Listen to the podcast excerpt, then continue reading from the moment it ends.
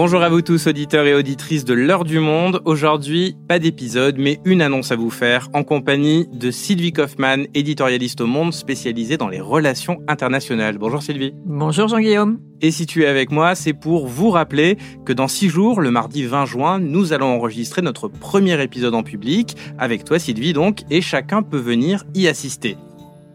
Cet épisode, il portera sur une recherche que tu as menée, sur laquelle tu écris actuellement un livre comment expliquer deux décennies d'aveuglement occidental sur le projet impérialiste de Vladimir Poutine, alors que les signes ne manquaient pas. Toi, Sylvie, pourquoi est-ce que tu t'es intéressée à ce sujet? Alors, quand la Russie a envahi l'Ukraine le 24 février de l'année dernière, ça a été une énorme surprise pour beaucoup de gens.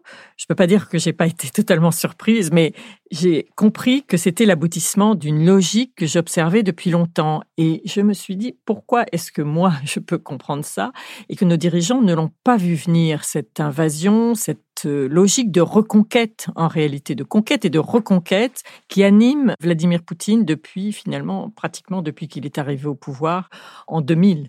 Ça fait quand même 23 ans maintenant qu'il est là.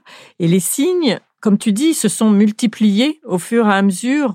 Bien sûr, il y a eu les épisodes des deux guerres de Tchétchénie, mais ça, c'était euh, en Russie même. Mais à l'étranger, il y a eu la guerre en Géorgie en 2008. Il y a eu la première euh, guerre d'Ukraine, en réalité, puisque cette guerre, elle a commencé en 2014. Il y a eu surtout l'annexion de la Crimée, qui était une violation majeure du droit international, probablement le premier changement de frontière par la force, par un État en plus membre permanent du Conseil de sécurité depuis la Deuxième Guerre mondiale.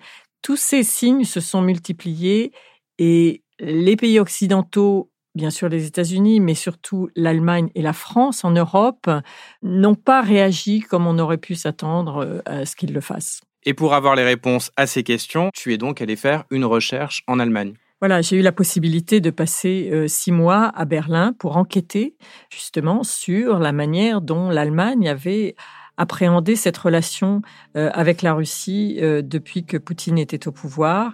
Et puis, une fois que je suis rentrée à Paris, j'ai euh, fait la même enquête du côté français. Et on a vraiment très hâte, en tout cas, d'entendre les conclusions de cette enquête. Ça aura lieu dans l'Auditorium du Monde le mardi 20 juin.